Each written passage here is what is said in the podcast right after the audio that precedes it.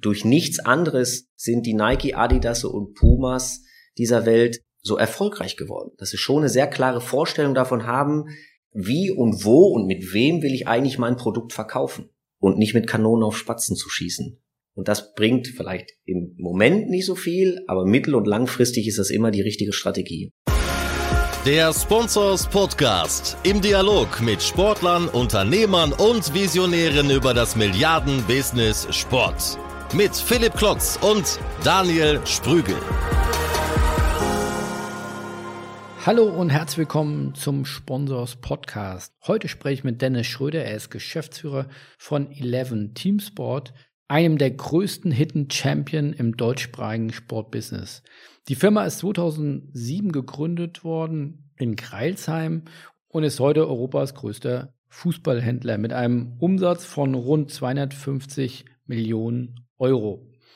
Medial dürfte euch Eleven Teamsport in unseren Medien vor allem auch aufgefallen sein, aufgrund der Abschlüsse als Ausrüster mit Fortuna Düsseldorf und dem ersten FC Nürnberg.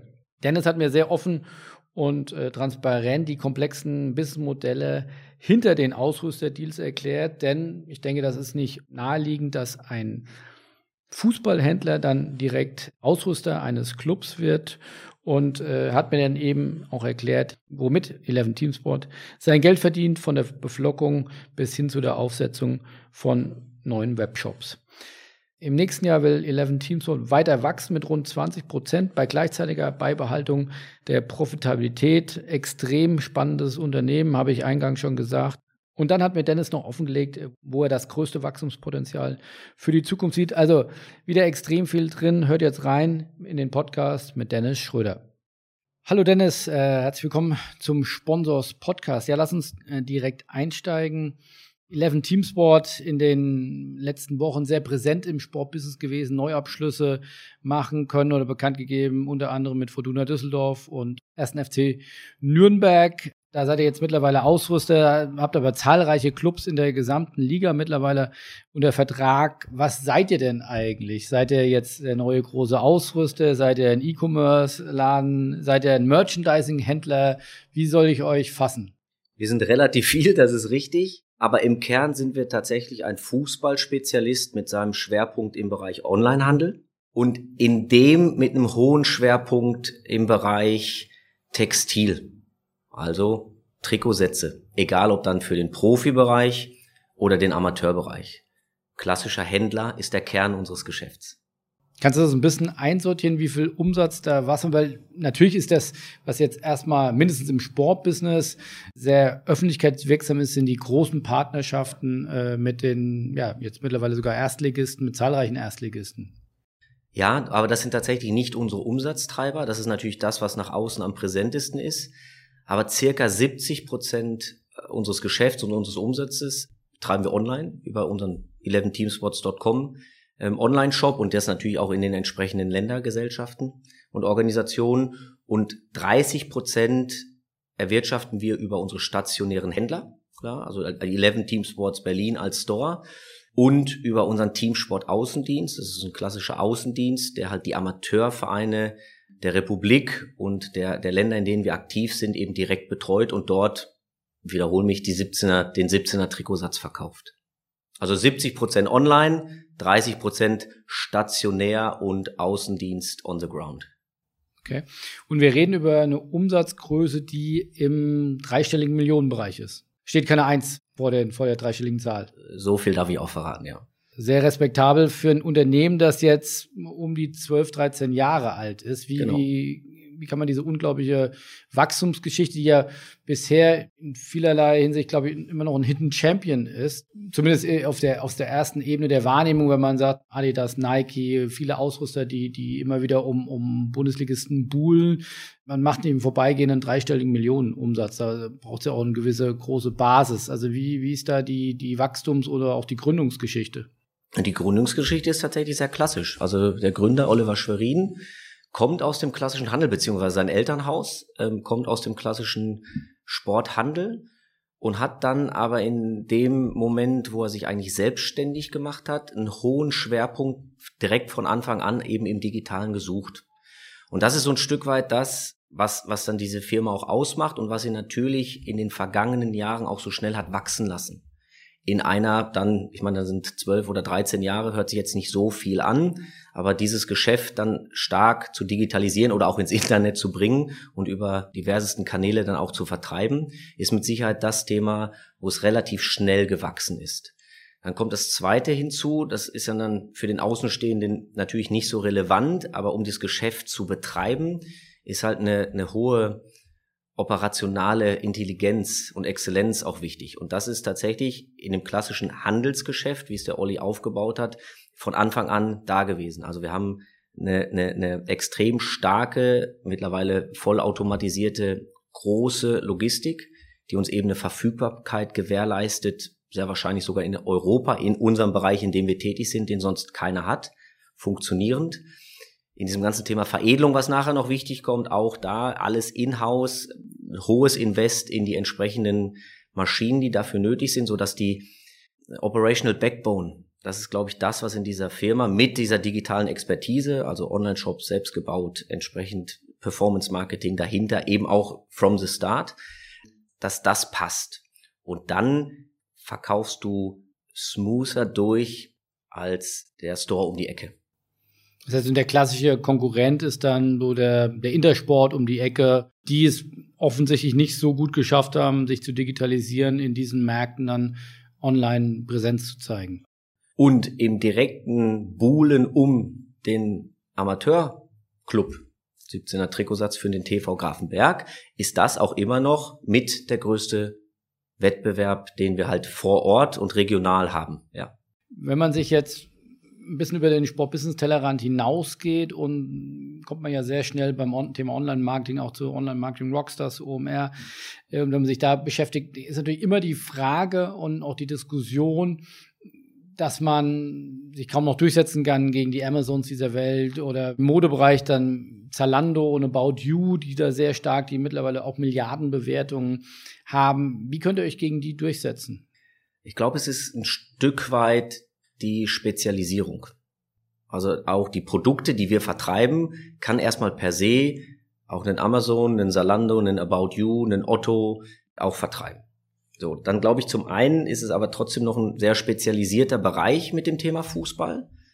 Plus wir ja auch viel in dem Bereich Textil und veredeltes Textil unterwegs sind. Also eben genau das, den regionalen Sponsor auf der Brust, die Rückennummer für den TV Grafenberg und das TV Grafenberg Logo. Da wird's dann so granular in der Manufaktur und der Erstellung dieser Produkte, dass das schon extrem nischig ist.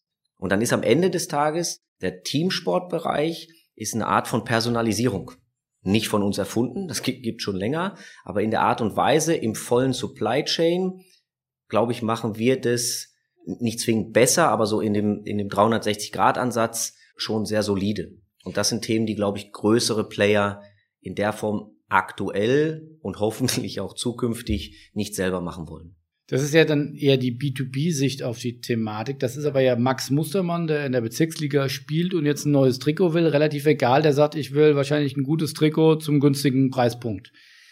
Wie kommt er auf euch? Kommt er nicht, weil wahrscheinlich macht Amazon oder Zalando ein besseres Performance-Marketing wie ihr oder, oder nicht. Der guckt sich erstmal das an und landet dann trotzdem bei euch. Wie habt ihr diese Loyalität, dass ihr sagt, äh, die kaufen am Ende des Tages dann bei uns, was ja dann, wie gesagt, sonst kommt man nicht auf Umsätze von, von über 100 Millionen Euro? Also es ist, ist tatsächlich so, dass das reine Produkt selbstverständlich nicht nur von uns angeboten wird und teilweise auch über die diversen Plattformen. Du bist aber dann beim Thema der Max Mustermann, wenn er nur die rote Regenjacke haben will vom Puma, nehmen wir das mal als Beispiel, das durchaus auch über Plattform kaufen kann. Möchte er das Thema personalisiert bekommen, wird es schon deutlich schwieriger. Und das schafft er im Grunde genommen aktuell noch nicht über einen Salando, Amazon oder wie sie alle heißen, sondern nach wie vor primär über seinen Intersport, den du gerade nanntest, um die Ecke oder den 11 Team Sports Store um die Ecke oder eben auf 11teamsports.com mit den entsprechenden Ansprechpartnern, kann anrufen, kann mein Logo hochladen, etc. pp. Also es ist schon der Individualisierungsgrad, der uns da differenziert, plus natürlich, dass wir dann auch, bleiben wir bei der Regenjacke und unseren logistischen Fähigkeiten, Marktdominanz ist vielleicht ein bisschen zu viel, aber natürlich allein über die Verfügbarkeit des Produktes schon dann auch eine, eine hohe Sichtbarkeit nachher haben im Kaufanreiz, wenn jemand dieses Produkt sucht. Egal wo. Entweder auf einer Plattform, über Google oder direkt bei uns. Ihr habt ja auch andere Sport, ja, Bekleidung, ähm, vom, vom Laufschuh bis zur, äh, bis zur Yoga-Hose. Ja, ja und nein. Also mit 11 Teamsports wollen wir tatsächlich Fußballspezialist sein. Fußballspezialist bedeutet aber auch, bleiben wir bei dem klassischen Max Mustermann Amateursportler. Der braucht natürlich auch einen Laufschuh, weil er in der Vorbereitung doch ein, zwei Mal laufen muss. Und er braucht natürlich auch einen gewissen, wir nennen es so, auf dem Weg zum Training, wo er natürlich auch mal einen Sneaker anzieht und einen etwas cooleren Hoodie. Um das so ein Stück weit greifbarer zu machen, auf 11 Teamsports unter .com sind 90 Prozent der Produkte sind wirklich reine Fußballprodukte. Also Fußballschuh, Schienbeinschoner, Ball, Trikot, Regenjacke etc. Und 10 Prozent der Produkte sind Substitut- oder Add-on-Produkte. Also ja, Laufschuhe, aber wir brauchen auch auf .com nicht 25 Marken, sondern solide Laufschuhe für den Bedarf und natürlich auch ein bisschen Trainingsartikel, weil auch da die Base Layer oder auch eine Yogamatte, gerade in der aktuellen Zeit, macht durchaus Sinn, auch für einen Sportler aktuell zu haben, auch in der Vorbereitung. Und dann aber natürlich auch Lifestyle-Produkte, die aber nur den Look of Football, wir nennen, so ein Stück weit abrunden. In der 11 Team Sports Gruppe haben wir noch einen Ballsport direkt zum Beispiel, der sich primär um das Thema Basketball, Volleyball und Handball kümmert. Und auch einen Lifestyler mit Terrace Tint aus München, die aber als eigene Brands auch alone oder standalone im Online-Bereich tätig sind und wir das aber nicht mit den einzelnen Brands oder unseren Brands mischen. Woher kommt oder warum der Fokus nur auf Fußball? Weil er sagt, mussten mit einem anfangen und könnte es sein, dass es ihr dann in andere Sportarten auch noch expandiert? Also das kommt natürlich zum einen daher, wo, wo lag das Interesse des Gründers? Es lag nun mal im Bereich Fußball, obwohl er eigentlich aus dem Tennisbereich kommt bei uns auch viel, also das ganze Unternehmen, das, das, das, das atmet und schreit Fußball. Das ist tatsächlich so, darum ist das auch unser Fokus und wird es auch bleiben. Also wir wollen nicht zu einem Generalisten werden. Ich glaube, wir müssen unsere Spezialisierung beibehalten und weiter auch verfeinern, weil wir noch lange nicht an dem Punkt sind, dass wir sagen, wir sind perfekt. Welche Rolle spielen die Partnerschaften mit den Profiklubs? Wir fassen bei uns Profi- und Amateursport unter so einem sogenannten Banner House of Clubs zusammen. Und ganz einfach gesprochen ist es tatsächlich genau das, dass wir dem Amateursport denselben Service bieten wollen, den wir dem Profisport bieten. Beziehungsweise die Koexistenz herstellen wollen, zu sagen, okay, wenn wir den TV Grafenberg so servicen können wie den FC Augsburg, ist das ein Servicevorteil. Oder zumindest etwas, was, was wir erzählen können. Und das ist so ein bisschen das, was wir versuchen mit den Partnerschaften im Bereich Profiklubs auch zu zeigen. Aber wir kennen ja auch jetzt im klassischen Sportbusiness die, die Clubs, denen geht's ja vor allem um Einnahmenmaximierung aus dem Bereich Ausrüster. Ich glaube, das ureigenste Sponsoring-Umfeld, äh, wo, wo ich sage, wahrscheinlich Bier und Trikot, wo ich sage, äh, da werden Dinge durch mich verkauft und da hat der Hersteller ein, ein ureigenes Interesse, äh, dort exklusiver Anbieter zu sein. Wie, wie seid ihr da reingekommen? Wie seid ihr, habt ihr auch dann ein, ein Stück weit den Mut auch gehabt, euch da reinzuwagen in dieses Feld? Also zum einen liegt es natürlich als, als Fußballspezialist auf der Hand, auch Partnerschaften mit Profivereinen einzugehen. Plus, und das ist das, was ich gerade so ein Stück weit erwähnte, wir Serviceleistungen bringen können, speziell für dann Brands, also sprechen wir über die Adidas, Pumas und Nikes primär, das machen wir auch für die anderen, aber das sind so die, die aktuell am visibelsten sind die die ob ihrer Größe größtenteils bedingt nicht mehr leisten wollen. Aber trotzdem ja im Profifußball weiter stattfinden wollen, eben mit ihrem Adidas-Trikot, Nike-Trikot, Puma-Trikot. Und das ist dann schon so ein Thema, wo wir erstmal so als Dienstleister mit reingegangen sind und gesagt, okay, wir können eigentlich relativ viele Themen übernehmen. Wenn ich nochmal reingrätsche, warum können oder wollen die das nicht mehr? Sind die da, geht es denen so gut, dass sie sagen, für paar hundert, paar tausend Trikots stehe ich nicht mehr auf? Oder ist das? naja, sonst würden sie ja nicht mit uns zusammenarbeiten. Also ich glaube, die stehen auch noch für ein paar hundert Trikots auf, aber natürlich bringt das eine gewisse Größe mit sich. Weil die irgendwo in, im Fernost produzieren und sagen, es ist schwer vorauszusagen, ob ich jetzt 5000 Trikots verkaufe oder 10 oder 15. Das wäre jetzt ein, da seid ihr flexibler, weil ihr vor Ort produziert oder nach produzieren könnt oder veredeln könnt, wie es, glaube ich, bei euch heißt. Ja, das ist definitiv ein Grund. Plus, selbstverständlich, in den großen Unternehmen auch ein hoher Fokus, ich meine, das ist allgemein bekannt, auf die globalen Assets liegt. Also Nike trägt natürlich seine Brand primär über den FC Barcelona in die Welt und nicht über den FC Augsburg. Möchte aber trotzdem beim FC Augsburg präsent sein, das regionale Asset nutzen, seine Trikots zeigen, kann aber aufgrund des Fokuses auf das globale Thema regional eigentlich überhaupt nicht mehr servicen. Und das ist ja so das Thema, wo der, der Olli und ich damals auch mit Nike beginnend, aber jetzt tatsächlich über weitere Marken und auch, auch ausrollend reingestoßen sind und sagen, lass uns das doch trotzdem machen. Und die Kontakte hattet ihr, weil ihr ja Händler seid und bei denen ohnehin eingekauft habt. Und dann habt ihr gesagt, wir können nicht nur einkaufen, sondern wir können auch noch veredeln und machen sozusagen einen Teil der Wertschöpfungskette dann für euch mit. Absolut.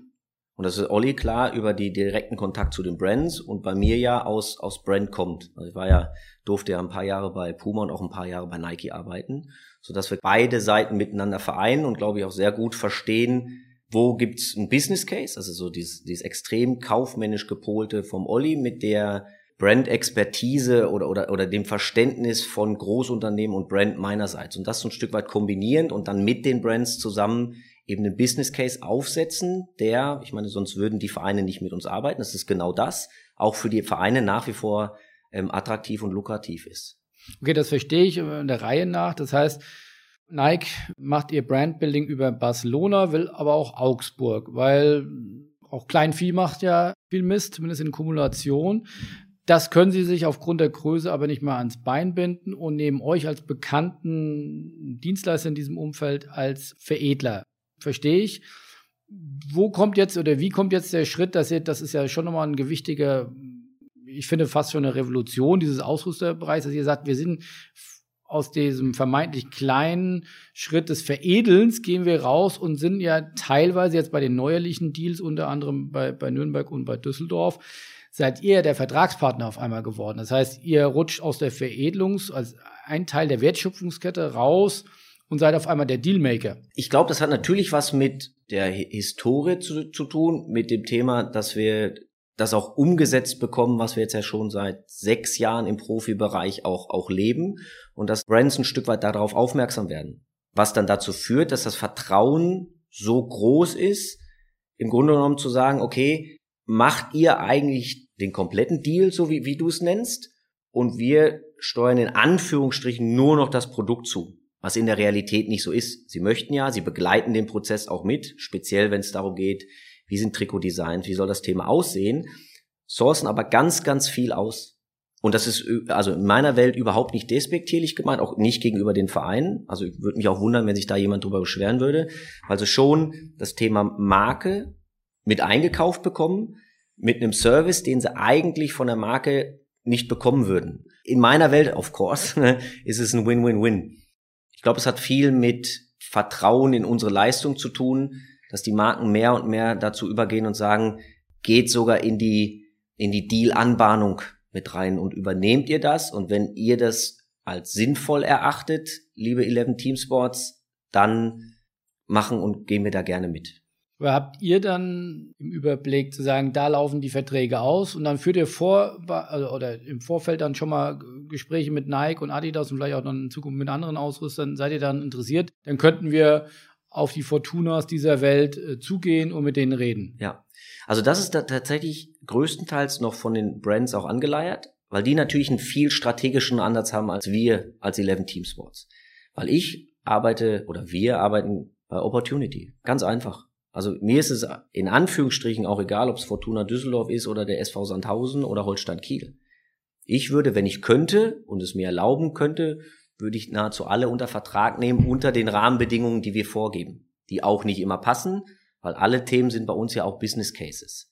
Also wir laufen nicht als großer Sponsor mit der Geldkassette durch die Republik, sondern es sind auch bei uns durchkalkulierte ja, Business Cases. Aber ihr seid ja dann in der Lage, wettbewerbsfähige Preise ja. offensichtlich zu, ja. zu bieten, äh, die auf Augenhöhe sind. Wenn, wenn jetzt zum Beispiel, klar ist es wahrscheinlich vom, vom Branding für Fortuna Düsseldorf eine tolle Sache, wieder mit Adidas äh, rumzulaufen. Aber es könnte ja auch ein Jacko oder eine andere Marke Interesse haben, dass sie sagen, die haben ja jetzt nicht so eine, oder die haben noch eine längere Wertschöpfung. Man könnte meinen, die, dass sie da eigentlich mehr in Vorleistung gehen könnten und höhere Preise anbieten könnten. In so, einer, in so einem Ausrüsterthema sind wir mit jedem, der gerne mit Fortuna Düsseldorf, bleiben wir bei dem Beispiel zusammenkommt, sind wir in einer direkten Konkurrenzsituation. Und dann ist das wie immer in diesem, in dieser Gemengelage, dass du mal gewinnst und mal verlierst, beziehungsweise mal eine, eine andere Brand auch, auch andere und bessere Argumente hat. Sowohl vom, vom Business Model als auch ähm, selbstverständlich vom, vom monetären Aspekt. Aber augenscheinlich sind wir zumindest so konkurrenzfähig, dass uns immer mal wieder der ein oder andere Nadelstich ähm, auch gelingt. Ist das jetzt die Strategie, dann zunehmend auch in die Ausrüsterverträge reinzukommen? Oder ist das ein Bauchladen, wo ihr sagt, wir können nur veredeln, wir können komplette Ausrüsterdeals machen? Was ist euer Ziel? Also, wie ich gesagt habe, klassisch aus dem Handel kommen. Was für uns wichtig ist, dass wir tatsächlich so, so, so ein komplettes Toolkit haben und anbieten können. Und das ja mittlerweile auch bei anderen Profivereinen auch zeigen, wo wir gar nicht Ausrüster sind, aber zum Beispiel nur Veredelungspartner oder Schuhpartner oder teilweise Marketingpartner, indem wir Marketingleistungen, IT-Partner, Homepages bauen. Also meine, können wir den, den FC Augsburg Online-Shop betreiben ja wir. So, das heißt, wir machen sogar für den FC Augsburg das Merchandising, also auch den Gartenzwerg und die Tasse. Ist jetzt auch nicht unser unser explizit gewünschtes Geschäft, aber wir können es anbieten. Das heißt, ich habe schon fünf, sechs, sieben verschiedene Themen, die für einen Fußballverein interessant sein könnten. Und das ist dann schon so, dass man eigentlich mit jedem Fußballverein in einen Dialog gehen kann und möglicherweise bestehende Needs bedienen kann. Im Idealfall alles, klar, über Ausrüsterschaft plus vielleicht dann sogar noch Lizenzpartnerschaft, Online-Shop, Merchandising, kann aber auch nur der Ausrüster sein kann aber auch nur der Veredelungspartner sein oder kann auch nur die Marketingagentur sein, die den Trikot-Lounge begleitet. Und das ist schon ein Thema, was wir weiter ausbauen wollen und natürlich auch weiter nach außen tragen wollen, um eben die ähm, Awareness für das Thema auch ein Stück weit zu schaffen. Gib mir doch bitte noch mal ein bisschen mehr Einblick in den, in den Business Case. Ist mir schon klar, dass du wahrscheinlich nicht jede Detail offenlegen kannst und willst, aber ich würde es gerne noch ein bisschen von, von der Struktur besser verstehen. Wenn wir jetzt mal sagen, wirklich reiner Platzhalter, aber könnte vielleicht auch nicht völlig falsch sein. Fortuna Düsseldorf kriegt eine Million Euro. So, dann müsst ihr die erstmal aufbringen. Äh, gleichzeitig habt ihr einen Deal mit Adidas, dass sie euch Trikots liefern oder dass ihr das äh, auch dann weiter vermarkten dürft für Fortuna Düsseldorf. Wo kommen jetzt die Einnahmeströme her? Damit, äh, sagtest du ja auch eben ja, muss für euch ein Business Case sein. Wie funktioniert der Business Case? Ich glaube, einfacher zu verstehen wird's für dich, wenn du das Thema Adidas mal ausklammerst, weil das Prinzip bleibt das gleiche. Am Ende des Tages verkaufe ich auch an Fortuna Düsseldorf die Trikots, die die am Ende des Tages an ihre Fans und den Endkunden verkaufen. Das ist aber auch nicht anders, wie wenn es Ulsport machen würde, Jacko oder Adidas direkt. Das heißt natürlich, meine direkte Refinanzierung, die funktioniert mal gut und die funktioniert mal weniger gut. Fairerweise hat auch immer bei Fußballvereinen viel mit sportlichem Erfolg zu tun. Aber mache ich tatsächlich über die Spanne, die ich verdiene an meinem Verkauf an den Verein. Und, und so setzt sich im Grunde genommen Hauptsächlich gibt es noch ein paar andere Faktoren, aber das ist natürlich der hauptsächliche und der harte Faktor in dem Geschäft. Wir machen ja auch, ich betreue auch mittlerweile da viele Kollegen in unserer schreibenden Zunft äh, und, und dann heißt es, ja, wir müssen mal alle Jahr mal wieder einen Artikel über Ausrüster machen und sagen, ja, das ist somit das komplizierteste Umfeld, äh, was man sich auswählen kann, weil was für dich klar ist, ich mache ja nur das und das und das. Also das heißt, diese, wiederum diese eine Million müssen ja refinanziert werden, also, oder dagegen stehen ja auch gewisse Trikotabverkäufe von Fortuna Düsseldorf. Der Fan zahlt dafür 60 bis 80 Euro. Genau. Und da ist ja eine gewisse Marge drin. Das heißt, der Club verkauft das für 80 Euro, dann muss er das bei, in der alten Welt bei Adidas für Einkaufspreise für 40, 50 Euro einkaufen. Ja. Und eh, das muss er jetzt bei euch einkaufen, richtig? So sieht's aus. Ja. Und ihr veredelt das noch, da ist dann eine gewisse Marge drin. Und ihr kriegt das aber dann wiederum auch noch mal günstiger bei Adidas eingekauft. Und über diese Marge refinanziert ihr eure Garantiesumme. Ja, gut zusammengefasst. Die Preise stimmen nicht ganz, also sowohl das, was Fortuna bekommt, nicht, ähm, als auch die Ein- und Verkaufspreise. Also ich möchte da jetzt, das, das müssen auch, also das muss auch so ein bisschen confidential bleiben, aber die Mechanik ist richtig so, wie du sie beschreibst, ja. Und dann gibt's ja noch die, die Teamware, wo die, wo die Clubs sagen, wir brauchen, das gibt's dann nochmal on top. Genau, aber auch da ist die Mechanik dieselbe. Also ob es dann die Fortuna Regenjacke von Adidas ist, ist die Mechanik dieselbe. Ja, da habe ich es zumindest zum ersten Mal im Leben äh, verstanden. So schwer ist das doch gar nicht. ja. Relativ viele Komponenten, ja. Ist es ein richtiger Vergleich, wenn man das, euer Geschäftsmodell ein Stück weit auch vergleichen würde mit Fanatics, die ja im amerikanischen Markt sehr präsent sind, die jetzt auch über Joachim Hilke da einen Europachef haben, der auch durchaus präsent im, im deutschen Markt ist, ich glaube, im DFB unter anderem gesigned hat. Die haben ja ein ähnliches Modell. Ist, ist das äh, euer direkter Konkurrent? Nee. Also ähm, zum einen können wir uns nicht ansatzweise auch allein ob der Größe mit Fanatics vergleichen. Also das, das, das hinkt. Also ja, es gibt Überlappungen, das, das stimmt, aber wir sprechen eine andere Zielgruppe an. Und meiner Meinung nach geht das Thema Fanatics sehr stark auf das Thema Lizenzen und dementsprechend Merchandising. Und bei uns ist es ja viel mehr Ausrüsterschaft und dann dementsprechend Amateurclubs. Also dieser klassische Endkunde ja, da überschneiden wir uns möglicherweise im klassischen Trikotgeschäft. Haben wir aber dann nochmal das Thema, dass wir uns auch wieder, ohne das Werten zu meinen, eher in kleineren Clubs, in der, also in der Wahrnehmung von dem Fanatics, die halt über NFL und NBA und X und Y sprechen und, und Paris Saint-Germain und den DFB und wir uns ja eher dann mit, mit regionaleren Themen beschäftigen, sodass die, die eigentliche Überlappung meiner Meinung nach minimal ist. Was glaubst du denn, wenn du schon den Vergleich da wählst, oder, oder wir das ja jetzt in, in dem Bild Fanatics versus 11 Team Sport sind, äh, wie groß kann denn 11 Team Sports noch werden? Wie, wie viel Potenzial steckt noch in euren Geschäftsideen? Ja, wir hatten es im Vorgespräch ja schon so ein bisschen. Also zum einen, glaube ich, sind wir ja selbst in den Ländern, wo wir jetzt sagen würden, da sind wir schon relativ präsent und stark. Also die deutschsprachigen Länder primär, Deutschland, Österreich, Schweiz, da sind wir ja noch nicht ansatzweise ausdistribuiert. Das kann man auch sagen, das Thema Fußball und tatsächlich auch Amateursport ist tendenziell rückläufig, trotzdem aber noch mit einem riesen Marktvolumen versehen. Da hilft natürlich auch uns ein Stück weit Marktkonsolidierung, die mit Sicherheit auch ein Stück weit durch die Corona-Krise unglücklicherweise in dem Falle auch, auch ähm, natürlich noch so ein bisschen beschleunigt wird. Aber der Bedarf ist nach wie vor groß genug, alleine in den Ländern, wo wir schon relativ stark sind. Und dann glaube ich auch, und das ist ja das, was wir seit ja, anderthalb Jahren jetzt auch weiter versuchen, eben in weitere europäische Länder zu expandieren, weil es meiner Meinung nach ein skalierbares Konzept auch einfach ist. Märkte, speziell wieder da im Bereich Amateursport, sind durchaus oder Länder sind durchaus verschieden, aber grundsätzlich ist die Mechanik ähnlich. Also auch in Tschechien gibt es einen Amateurverein, der einen 17er Trikotsatz braucht. Und wenn wir ihm das bieten können mit einer Dependance und mit, mit Leuten vor Ort, plus das Thema weiter, und da sind wir noch lange nicht am Ende mit dem, was, wo wir eigentlich mal hinwollen, weiter auch online und digital möglich zu machen. Über unsere App zum Beispiel, die wir jetzt gelauncht haben. Dann ist das ein Thema, was durchaus, also europäisches Potenzial sowieso hat, aber theoretisch auch ein globales. Sind das nicht völlig unterschiedliche Businessmodelle, wenn ich jetzt Ausrüster von Fortuna Düsseldorf bin, wie wir es eben besprochen haben, und gleichzeitig du aber noch sagst, 70 Prozent unseres Umsatzes machen wir mit äh, Amateursport. Was, es ist doch dem Amateursport in, ich glaube sogar in der Nähe, Grevenbräuch. Äh, ja, genau. ja, richtig. es ist doch weitestgehend egal, in welchem Trikot sag mal, Fortuna Düsseldorf rumrennt, das hat doch keine Auswirkung oder gibt es da eine Korrelation zwischen welche Ausrüster ist äh, bei Fortuna und welche Trikots kauft der SV Grevenbräuch? Also um den Kirchturm herum hat es einen Impact. Und das kann man schon sehen. Also ich, ich habe tatsächlich ein anderes Beispiel.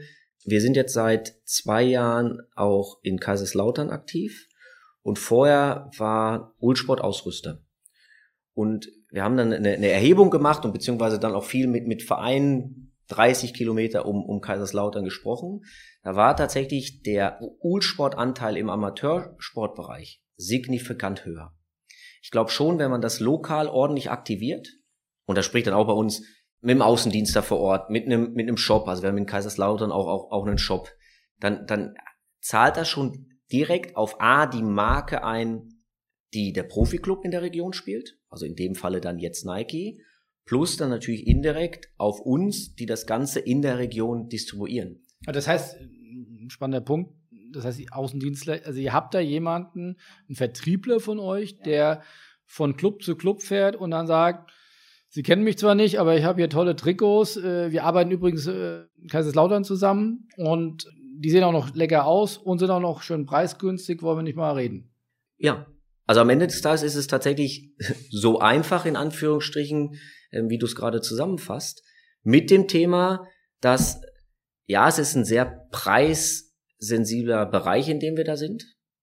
Da wiederum kommt natürlich das Trademark Profiverein, wir arbeiten mit Profivereinen zusammen und können die so servicen und lieber Verein XY, du kannst das zumindest, also wir könnten das bei dir auch, ob die das dann wollen oder nicht. Das ist dann wieder, steht auf dem anderen Blatt. Aber wir könnten auch Grevenbräuch oder wem auch immer ein individualisiertes Trikot erstellen. Wir, wir können ihn ähnlich servicen wie in Kaiserslautern und sagen, wir machen dir über unseren Innendienst Trikotdesigns, über unsere Grafikabteilung. Wir, wir stellen dir einen kleinen Merchandising-Shop zur Verfügung. Wir geben dir einen B2B-Zugang auf unsere Homepage. Also wir haben schon so gewisse Themen, wird jetzt sehr wahrscheinlich ein bisschen zu kleinteilig, aber die wir einem Amateurverein anbieten können, die, glaube ich, andere kleinere Stores so nicht machen können, so dass wir auch da unsere Servicequalität oder unsere Add-ons deutlich zu einer positiveren Kaufentscheidung denn gegenüber anderen führen sollten. Gibt es da auch einen Ansatz, wie es ja auch vielleicht ein Sport total versucht, auf einem ganz anderen äh, Businessbereich, die ja versuchen mit Streaming da an Amateursport zu kommen. Es ist ja ein sehr aufwendiger Ansatz zu sagen, ich, da reisen Außendienstler durchs Land und, und klappern alle Vereine ab.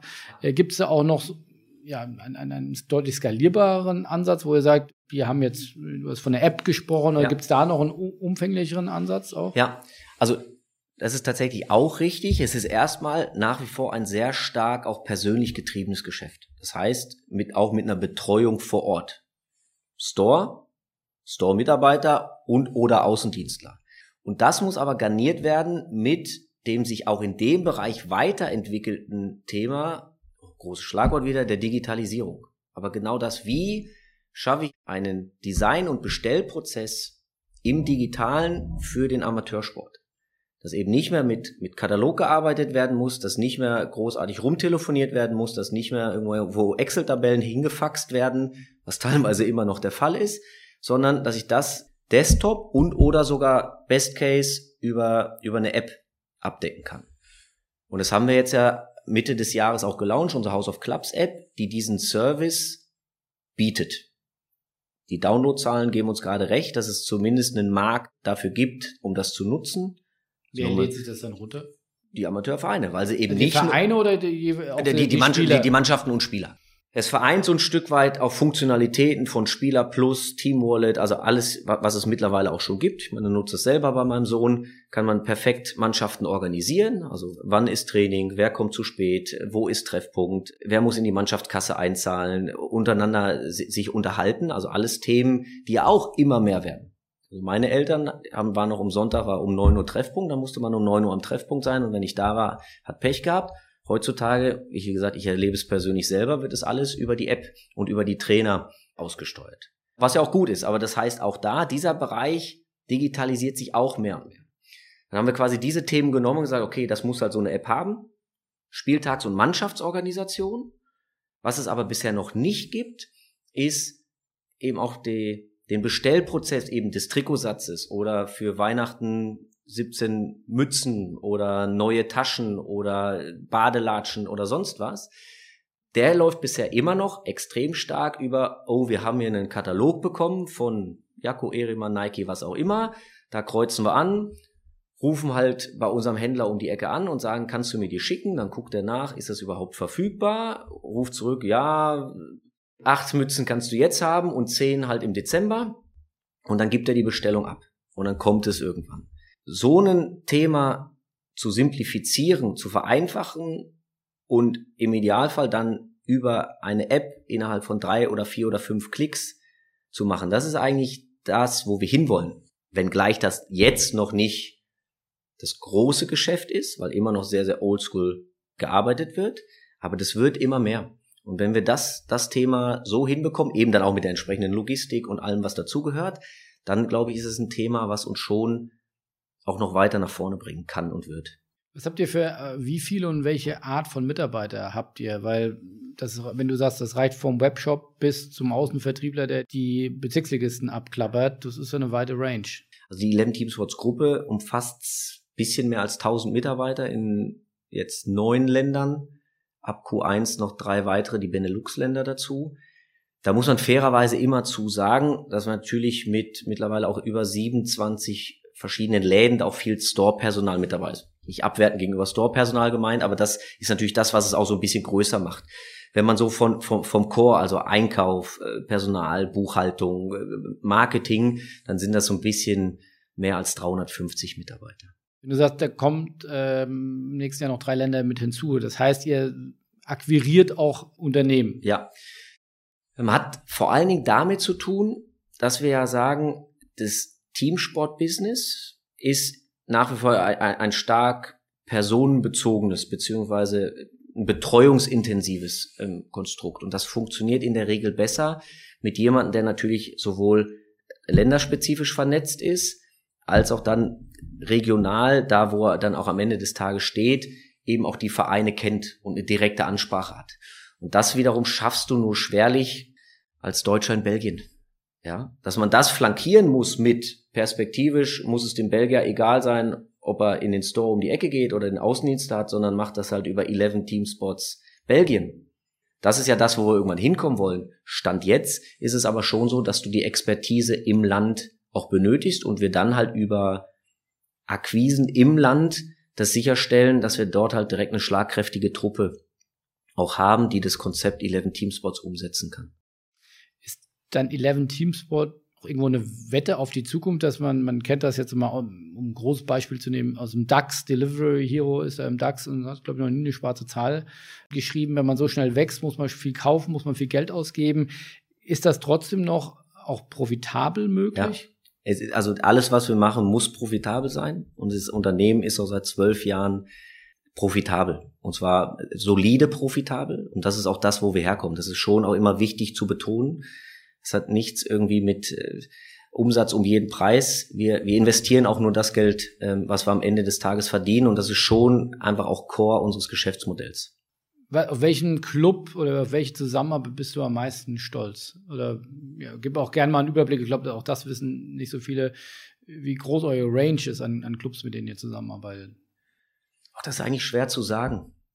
Klar, als Düsseldorfer und daherkommt, freue ich mich natürlich persönlich schon ähm, über das Thema Fortuna Düsseldorf jetzt. Das ist aber eher so, so, so, so ein persönliches Thema, weil ich am Ende des Tages sage, wir, wir können mit allen Vereinen gut und wollen auch mit allen Vereinen gut zusammenarbeiten. Also ich habe da, wir haben keine Präferenz und auch keine direkte Strategie. Wir müssen so und so viele Clubs A, B im Norden, Osten, Süden oder Westen haben.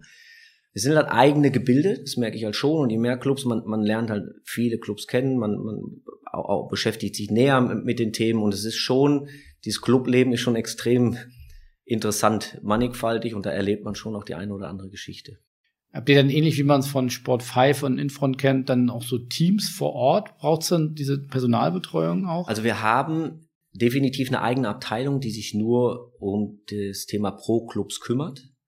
Und im Idealfall, ja, haben wir auch ein Team vor Ort, das aber nicht zu vergleichen ist irgendwie mit Sport 5 oder Infront, die dann, die dann, also im Idealfall sitzen die sogar in unserem Büro oder in unserer Loge im Stadion. Das ist dann aber eher so das Thema, Außendienst plus, wir nennen das dann B2-Klappler, also ein klassischer B2B-Partner, die so aus auch nochmal aus zwei verschiedenen Richtungen vor Ort unterstützen können, die Abteilung Pro Clubs, die in Satteldorf sitzt. Das ist euer Headquarter. Genau, genau. Satteldorf. Ja. Wo sitzt ihr noch? Eigentlich sind es drei, dreieinhalb relevante Standorte. Also es ist in Satteldorf, da wo die, wo die Firma herkommt. Zwischen Stuttgart und Heilbronn, also glaube ich für die, für die meisten ähm, nicht so präsent, wo das ist. Und da ist quasi, da kommt die Firma her, da kommt der Inhaber her, da ist Thema Operations, Headquarters, Einkauf, Verkauf, Administration, dann Marketing Office in Berlin, weil wir da auch unseren Flagship Store haben, Performance Marketing, aber auch Brand Marketing. Und dann in Helmstadt-Bargen, das ist in der, also zehn Minuten von der SAP Arena in Sinsheim entfernt, ähm, haben wir quasi unser 11 Teamspots Print GmbH, wo wir eben genau das, die Produktion der einzelnen Printartikel und dann aber auch die, die Veredelung der Printartikel. Das passiert dort und dann haben wir noch einen kleinen Standort in Frankfurt, die sich hauptsächlich mit dem Thema Plattform beschäftigen. Du hast ja dann sozusagen großen Bereiche, sag mal, die diesen Bereich, über den wir jetzt äh, seit äh, gut 40 Minuten sprechen, ja umschließen, ja auch schon persönlich, beruflich durchgemacht. Du warst erst, glaube ich, bei äh, Fortuna Düsseldorf in deinen Anfangsjahren beruflicherseits ja. äh, als Leiter Merchandising Marketing. Ja. Äh, dann äh, bei Nike und bei Puma, jetzt bei Eleven Teamsport. Wie, wie schätzt du den Markt ein? Weil in den letzten Jahren nach Jahren des rasanten Wachstums im Merchandising, Schrägstrich Trikot äh, oder Ausrüsterbereich,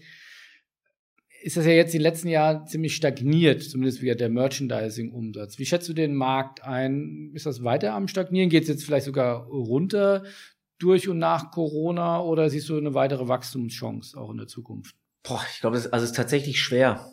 Ähm, und ich meine, wir, wir merken es ja tatsächlich auch direkt, wie sich so Themen entwickeln. Was ich spannend fand, und das ist jetzt so formuliert, was wir gesehen haben, dass mit ersten Lockdown, wenn wir jetzt die Corona-Krise nehmen, es eine extreme Solidarisierung mit den Clubs gegeben hat, die auch dazu geführt haben, dass tatsächlich auch Merchandising-Umsätze, zumindest mit den Clubs, mit denen wir zusammenarbeiten, größtenteils, auch nicht bei allen, aber größtenteils sich trotz weniger Spielen oder, oder keinen Spielen zu dem Zeitpunkt sogar erhöht haben. Bochum war das beste Beispiel mit ihrem Sondertrikot, wo, wo halt wirklich extrem viele Menschen in und um Bochum so ein Solidaritätstrikot wurde. In, in Augsburg ein ähnliches Phänomen. Was aber ein Stück weit, und das ist das, was wir auch gerade bemerken, gefühlt zumindest, vielleicht empfinden es die Vereine anders, aber das war so ein Stück weit endlich und situativ. Mit je länger das Thema gedauert hat, umso schwieriger ist das Thema. Und ich glaube, dass die meisten Vereine aktuell, also mit der neuen Saison, wenn man sich das, das Kalenderjahr betrachtet, durchaus rückläufig sind, nicht wirklich verwunderlich, was ihre Merchandising-Umsätze angeht. Also ich glaube schon, dass es extrem spannend wird zu sein, okay, wie ist die Akzeptanz und der Run auf das Thema Fußball und dann natürlich abgeleitet auf die Kaufkraft oder die, die Entscheidung der Menschen auch weiter Merchandising-Artikel zu kaufen, wie wird sich das weiterentwickeln. Ich würde eher von einer Stagnation denn von einem weiteren Wachstum ausgehen. Wenn nicht, und dann das aber wie bei allen Themen, wenn nicht halt zusätzliche Absatzmöglichkeiten gefunden werden, jetzt der Vereine wenn internationale Anfragen, also das ist ja oftmals auch mal eine Fantasie von Clubs gewesen, dass das auch äh, Merchandising-Absatz, zumindest von den ganz großen Clubs im Ausland, ist das für euch ein Thema, wo ihr mit äh, euch, weil ich höre dann immer wieder von den Bayern Münchens dieser Welt, ich glaube, die beschäftigen sich dann eher mit der mit der Logistik, wie bringe ich es überhaupt dann nach China, ja. nach Indien, aber hat ja irgendwo auch was mit der mit der Produktion vor Ort dann auch was zu tun. Gut, das hat aber am Ende des Tages auch immer was mit Größe zu tun. Also klar, für, für die für die großen Vereine macht es macht es total Sinn weil natürlich auch die Fanbase da ist, die tatsächlich auch so groß ist, dass das Thema Merchandising dort durchaus lukrativ ist. Aber ich glaube tatsächlich, jetzt nur über Deutschland sprechen, über die anderen kann ich da, glaube ich, mir auch kein Urteil bilden. Es sind es tatsächlich auch nur ein, zwei, zweieinhalb Vereine, ähm, für die das, glaube ich, relevant ist. Plus, das wäre jetzt meine persönliche Meinung, Entschuldigung, das ist äh, ähnlich wie bei uns und das sage ich schon. Ich glaube, da gibt's noch ganz, ganz viele Hausaufgaben, wie man auch, auch eine lokale oder eine nationale Distribution optimieren kann. Fairerweise in einem Bereich, der bei einem Fußballverein nicht ordinärer Fokus ist. Und da geht's um Sport und Öffentlichkeitsarbeit first und dann kommen halt die anderen Themen. Aber da kann man schon noch einiges raus und wo wir ja teilweise auch so ein bisschen mit unterstützen können, wie man Merchandising auch anders distribuieren kann und könnte. Gibt es da konkrete Ansätze? Ich will da gar nicht so viel rein, weil sich das immer so vermessen anhört, weil da ganz, ganz viel auch, auch extrem gute Arbeit geleistet wird. Aber natürlich kann man sich, wenn man sich ein Thema singulär annimmt, so wie wir das ja dann in dem Falle tun, weil ich kümmere mich ja nicht drum, wie wie die sportliche Leitung ist und wie die Finanzen aufgestellt sind, sondern wenn ich mir nur das reine Merchandising-Geschäft angucke, dann sehe ich schon bei vielen Vereinen und jetzt nicht nur bei denen, mit denen wir zusammenarbeiten, deutliches Optimierungspotenzial. Vor allen Dingen auch im Bereich des Digitalen, also wie verkaufe ich mein Produkt überhaupt? Plus, und das ist auch meine sehr, sehr eigene Meinung zu dem Thema, das größte Gut, was Vereine haben, ist ihre Brand, die zumindest ja national bei allen Erst- und Zweitligisten irgendwie bekannt ist. Und eigentlich muss man sich aus einem sehr brandlastigen Aspekt das Thema angucken und dementsprechend auch, wieder auf den Bereich Merchandising runtergebrochen, selektiv distribuieren. Durch nichts anderes sind die Nike, Adidas und Pumas dieser Welt so erfolgreich geworden. Dass sie schon eine sehr klare Vorstellung davon haben, wie und wo und mit wem will ich eigentlich mein Produkt verkaufen und nicht mit Kanonen auf Spatzen zu schießen. Und das bringt vielleicht im Moment nicht so viel, aber mittel- und langfristig ist das immer die richtige Strategie. Und wenn man die hat, kann man, glaube ich, oder könnte man noch erfolgreicher sein.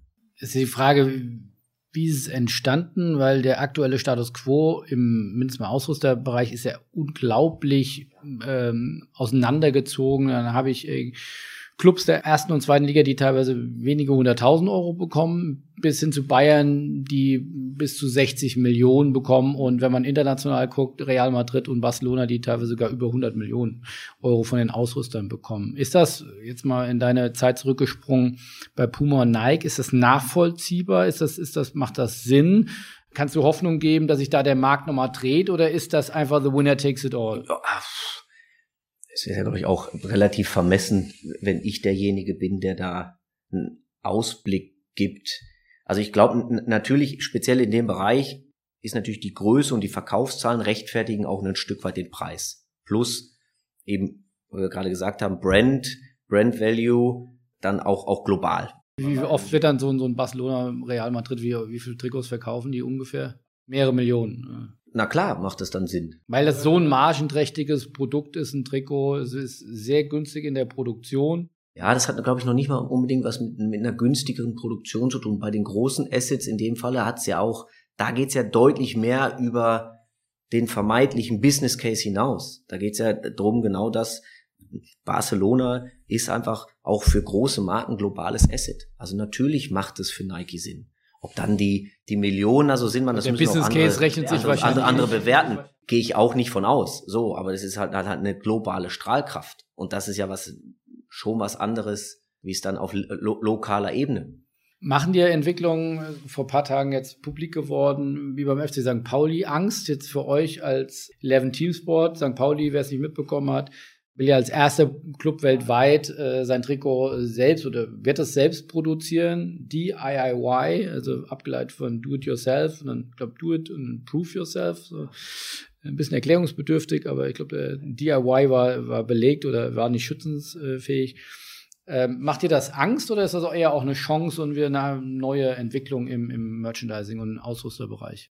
Nee, das ist eine zusätzliche und neue Marke die ich jetzt als Händler extrem begrüße und mich auch darauf freue, wie sich so ein Thema weiterentwickelt, weil ich vermute, das Thema erstmal nur für den St. Pauli aufzusetzen, ist ja der erste Schritt und der nächste Schritt ist ja tatsächlich auch zu überlegen, okay, was kann ich weiter mitmachen? Soweit, dass wir, ähm, meine, deswegen bin ich ja auch in Hamburg, dass wir auch eine, eine kleine Partnerschaft als Kiezkönig heißt es, glaube ich sogar, mit dem FC St. Pauli jetzt auch eingehen, wo wir, und da sind wir wieder bei unserem Baukastenprinzip, wo wir tatsächlich perspektivisch die Veredelung übernehmen und mit Puma die eine Schuhpartnerschaft eingehen. Das heißt, selbst da besteht eine Bereitschaft, Themen auch zusammenzulegen, so dass ich das nur begrüße. Ich finde das Projekt persönlich extrem spannend. Ich glaube auch, dass das zu St. Pauli sehr, sehr gut passt und auch Sinn macht. Und ähm, freue mich, dass wir das zwei Jahre ganz, ganz klein, aber trotzdem auch ein bisschen sogar mitbegleiten dürfen. Da bleiben wir auf jeden Fall auch dran. Abschließend kannst du noch mal einen Ausblick geben, die nächsten ein, zwei Jahre gibt es da große Milestones, die wir beobachten sollten, äh, wo wir jetzt 11 Team Sport auf jeden Fall klarer verstanden haben und auf jeden Fall mehr im Blick behalten werden. Ja, hoffe ich das verstanden habe. Das ist schon äh, sehr, also für den Außenstehen glaube ich nicht ganz immer so ganz so gut zu verstehen.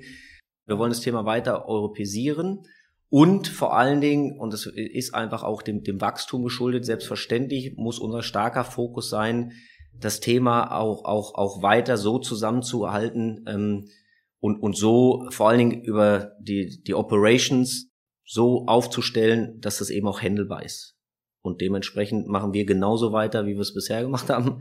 Und auch dem Wachstum hoffentlich, den wir aktuell. Das heißt, wir reden über ein Wachstum, das ist deutlich im zweistelligen Bereich. Ja.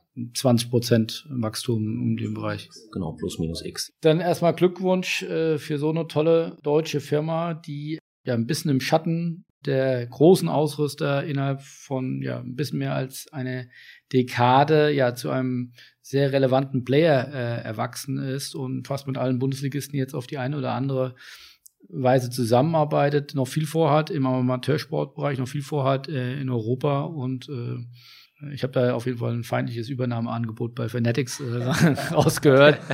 Brauchen wir vielleicht noch ein paar Jahre für und schauen wir mal, wie die Kollegen in Amerika das machen. Aber vielen, vielen Dank für die Einblicke in euer ja nicht so ganz triviales Ge Geschäftsmodell, zumindest für nicht äh, Ausrüster, Spezialisten und äh, ja, hoffentlich auf bald wieder. Wir werden auf jeden Fall 11 Team Sport jetzt äh, im Fokus behalten. Insofern vielen Dank und bis bald. Vielen lieben Dank.